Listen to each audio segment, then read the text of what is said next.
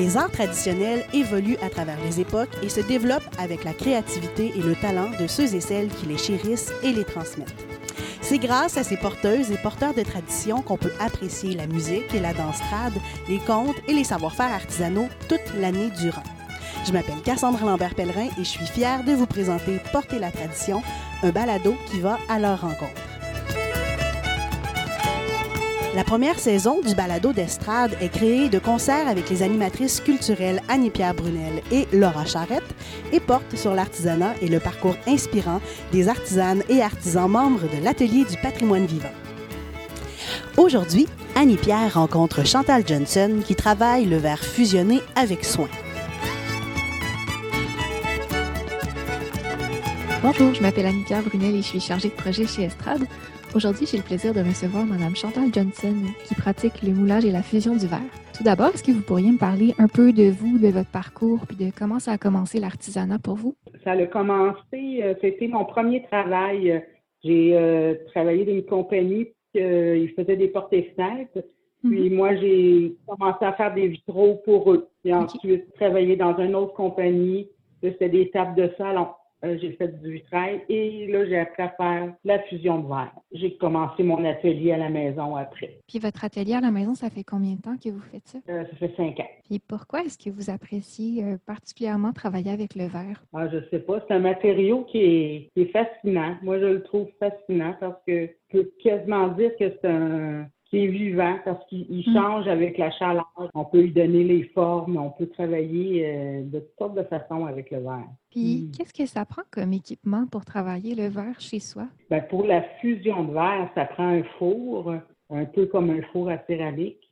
Mm-hmm. Puis on chauffe le verre, là, euh, c'est ça, entre 1200 puis 5600 euh, degrés, tout dépend de l'effet qu'on recherche. Si on veut une fusion complète ou, euh, ou juste des taquages, juste pour dire que c'est comme collé d'un sur l'autre. Sinon, ben, ça prend un coupe-verre, ça prend des pinces. C'est un peu le même équipement pour, que pour faire du vitrail, pour couper le verre et tout. Vous disiez que, que vous avez travaillé dans une compagnie de porte des fenêtres, mais qui vous a montré à travailler le verre de manière artisanale puis créative? Euh, c'était euh, l'autre compagnie vraiment euh, parce que j'étais c'est moi qui designais les les, les modèles qu'on allait mettre dans les dans les tables. C'était ma créativité là, qui, qui se laissait aller dans le dans les designs. Mm-hmm. C'est là que j'ai vraiment vu que j'avais j'avais une, une, pour euh, créer des choses, puis euh, mm. euh, vraiment essayer aussi toutes sortes de choses, hein, toutes sortes de, techniques. Puis est-ce que vous vous considérez comme quelqu'un de, très créatif? Est-ce que vous avez toujours fait de l'art, par exemple? J'ai été, créative dans plein de domaines, mais tu sais, je fais manuel, là. Mm-hmm. mais avec le verre, là, vraiment, c'est parce que c'est une passion. Travailler le verre, pour moi, c'est J'aime beaucoup jouer avec, jouer avec cette matière-là. Puis ce serait quoi le genre de pièce que vous aimez le plus créer? Quelque chose que j'ai pas à refaire. J'aime le, créer, le faire mhm. après ça en plusieurs exemplaires, mais, mais c'est surtout de jouer euh, euh, avec toutes les. Sais, ça peut être, je peux faire de la poudre de verre, je peux faire euh, des granules, puis avec ça, ben euh, on, peut créer d'autres choses. C'est tout le temps d'aller chercher la petite affaire de plus. Là, euh, c'est juste faire un bijou, je trouve ça le fun, mais euh, moi, il faut qu'il y ait un petit peu plus que juste un pendentif. Faut qu'il y ait une, ma signature, il faut qu'elle soit là. Oui, comme une touche personnelle. C'est ça, oui. OK. Puis vous disiez qu'on peut faire de la poudre de verre. C'est quoi l'étendue ou l'éventail des possibilités avec le verre? Regarde, on part d'une feuille de verre, là, mhm. euh, et on, peut prendre les retailles, on peut, avec la fusion, là, on peut refaire fondre, on peut le faire fondre à volonté, il n'y a pas de limite à faire fondre le, verre. Ben, toutes les retailles, tous les petits morceaux, ben, on, a, c'est un peu comme, comment on appelle ça, un, mortier, là. Bon, ben, c'est d'écraser le verre. On écrase le verre pour avoir soit des granules, euh, soit euh, plus petit, il y a différentes grosseurs de granules jusqu'à à la poudre très très fine. Là. avec ça, on peut, ça nous donne C'est comme si tu avais, là, je sais pas, des crayons coloriés, si tu avais 350 couleurs, puis tu aurais 25 bleus. Mm.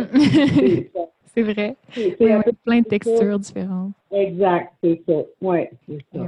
Est-ce que vous avez euh, des habitudes de création ou un rituel? Euh, pas vraiment. C'est vraiment là euh, à l'instinct. J'ai un mm. flash. Des fois, je le dis. Des fois, je dessine un petit croquis. Là.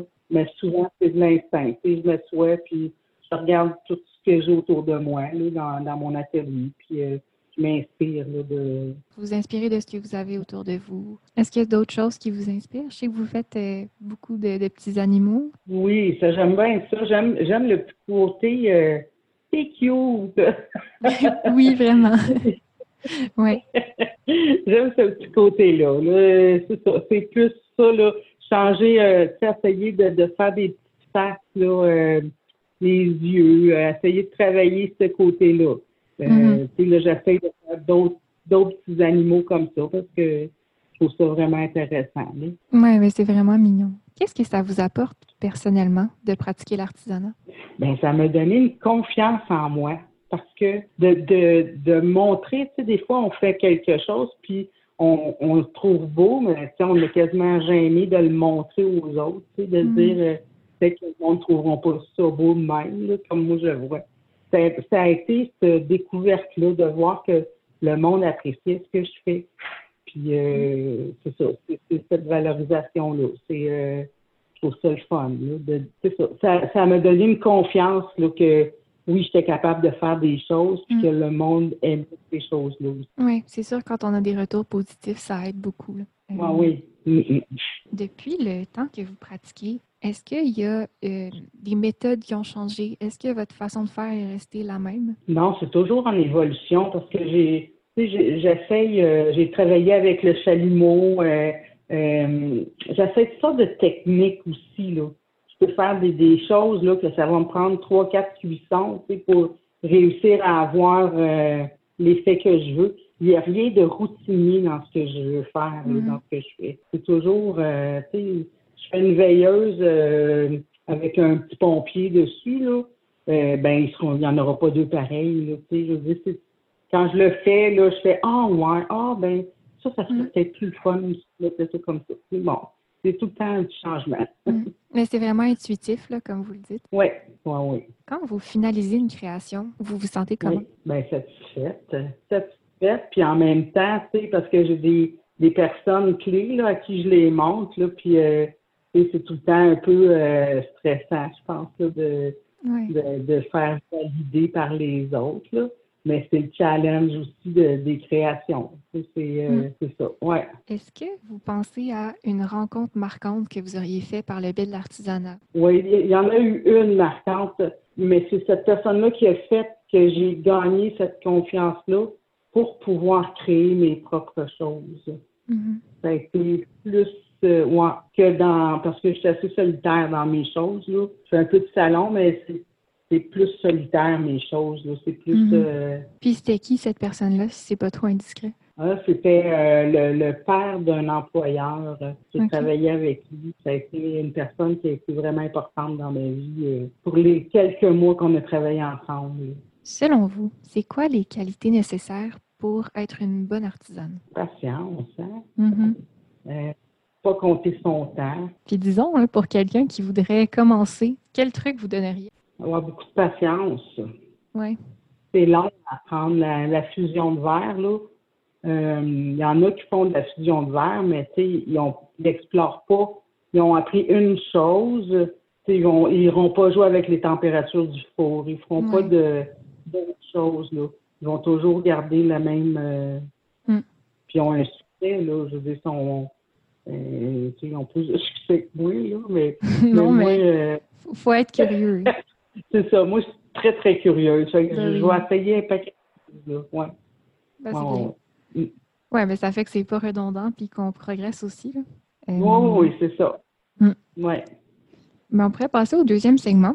C'est des questions en rafale. Donc, questions courtes, réponses courtes. C'est quoi la toute première pièce que vous avez créée? Très peu, c'est une assiette. Puis c'est quoi la toute dernière pièce que vous avez créée? Un chaton. Est-ce que vous comptez les heures investies pour créer une pièce? Oh que non. non, non, non. Si vous aviez à décrire votre pratique en trois mots, ce serait lesquels? Décrire avoir de la passion, de la patience. Ça peut être juste deux aussi. Wow, ça va être deux. on va y aller avec deux. on pourrait passer au troisième segment, qui est sur une pièce que vous aimez particulièrement. J'ai fait des petits cadres aussi pour les enfants. Là. ça, j'ai bien, bien aimé ça, vraiment. Et, ouais, des petits paysages avec des animaux, des choses comme ça. J'ai travaillé avec euh, beaucoup de techniques de plusieurs techniques de verre, là, de, de Puis vous avez fait l'extérieur et l'intérieur du cadre? Ben, j'ai fait l'extérieur comme on fait une toile, dans le fond. Oui. Comme si j'avais peint une toile, mais c'est tout en verre. OK. Puis ça a été quoi le plus grand défi dans la confection de cette pièce-là? La, ben, là, c'était vraiment technique parce que la cuisson, il ne fallait pas euh, être trop. Euh, il fallait vraiment que je gage là, mes, euh, mes séquences de cuisson. Là, Parce mhm. que ça peut dégénérer. Mm, c'est bon. C'est quoi le pire qui peut arriver quand on pratique la fusion de verre? Est-ce que c'est dangereux? Ben, c'est que la pièce euh, a peut casser là, euh, en refroidissant. Tu sais, ça dépend tout le temps. Là, euh, ça peut être de la compatibilité entre, deux verres qui font que le, en refroidissant, là, comme les chatons, là, ça a été très long avant de réussir à trouver comment fusionner un fil de métal avec le verre mm. sans faire casser le verre parce que c'est toute une affaire un peu aussi, là. Comme le métal ne refroidit pas à la même vitesse que le verre. Fait que ça faisait casser mon verre. Qu'est-ce qui fait que euh, le cadre que vous avez créé se démarque des autres pièces que vous avez faites?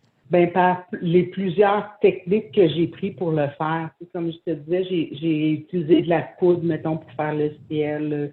Euh, j'ai fait euh, des granules, faire des, des, comme du gazon c'est mm. tout à des différents degrés aussi de température que euh, le, gazon, si je voulais pas qu'il soit trop fusionné dans l'autre verre, c'est toute une technique. Mm. Celui-là, là, euh, j'ai vraiment aimé ça parce que ça allait chercher beaucoup, beaucoup. J'ai fait de la pâte de verre. Avec la pâte de verre, j'ai pu faire des petits animaux aussi euh, que j'ai mis dessus, sur mon cadre aussi. Mm.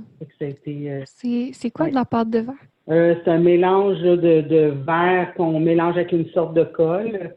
Puis euh, après ça, on peut faire un peu comme euh, on ferait des, des, biscuits. Là. On fait avec des enfants. Comme dans la pâte à modeler. C'est ça. OK, OK. Ben, on peut passer au dernier segment, qui est sur la transmission de l'artisanat. Donc, selon vous, qu'est-ce qu'on pourrait faire collectivement pour s'assurer la transmission des savoir-faire artisanaux? La fusion de verre, c'est très mm. dispendieux à faire, à s'équiper c'est pas, euh, je peux pas, je peux pas emmener ça, mettons, aux routes, là, puis dire, euh, pour vous montrer comment on fait de la fusion de verre, tu sais. Mm. C'est, très, très long à apprendre. Fait que la, la technique, tu sais, il y aurait la base de, de travailler le verre vraiment comme un vitrail. Ça, ça se ferait bien de transmettre ça. Euh, ouais. Mais est-ce qu'il y a des écoles où c'est une formule maître-apprenti? Comment ça fonctionne? c'est des petits cours, des petites formations qui se donnent, euh, des fois chez l'artisan du travail à Québec. Euh, des fins de semaine. Tu mettons, en deux jours, là, on va faire une pièce. Euh, sinon, il y a Espace Vert à Montréal. Ça, c'est vraiment une grosse école là, qui donne plein, plein de formations sur le verre, souffleur de verre, tout ce que tu veux, ça, ça se passe là. Mais mhm. à part ça, l'expérience, moi, ça a été ça. Ça a été un cours de deux jours, puis ensuite, ben, c'est des essais rares. OK. Puis le cours de deux jours, vous l'avez pris euh, là, là, où vous m'avez dit à Québec? Oui. Finalement, qu'est-ce qu'on pourrait se souhaiter pour l'avenir de votre technique? J'aimerais ça être capable de, de, le montrer, que ce soit plus accessible. Ça, mhm. j'aimerais ça, mais c'est ça, ouais. C'est comme au voûte l'année passée, quand j'y allais, euh, ben, tu sais, j'avais emmené euh, différentes étapes de cuisson que j'avais préparées d'avance. J'ai un, une bidule que j'ai achetée pour pouvoir en faire aussi au micro-ondes. Fait que ah. peut-être dans le futur, ça pourrait être quelque chose que je pourrais faire euh, au voûte, tu sais, emmener un micro-ondes. Oui, ben oui. Voilà, c'est ce qui conclut cette balado-diffusion avec Chantal Johnson. Si vous avez aimé, je vous invite à vous abonner et à consulter le site internet d'Estrade. Puis moi, je vous dis à bientôt pour un nouveau balado. Le balado d'Estrade est une production du Centre de valorisation du patrimoine vivant. Cet épisode a été réalisé par Annie-Pierre Brunel. Le thème musical est un extrait de la pièce L'autre bord de l'eau du groupe La Déferlance. Merci à Chantal Johnson pour sa générosité. Je m'appelle Cassandre Lambert-Pellerin et on se dit à bientôt pour un autre épisode de Porter la tradition.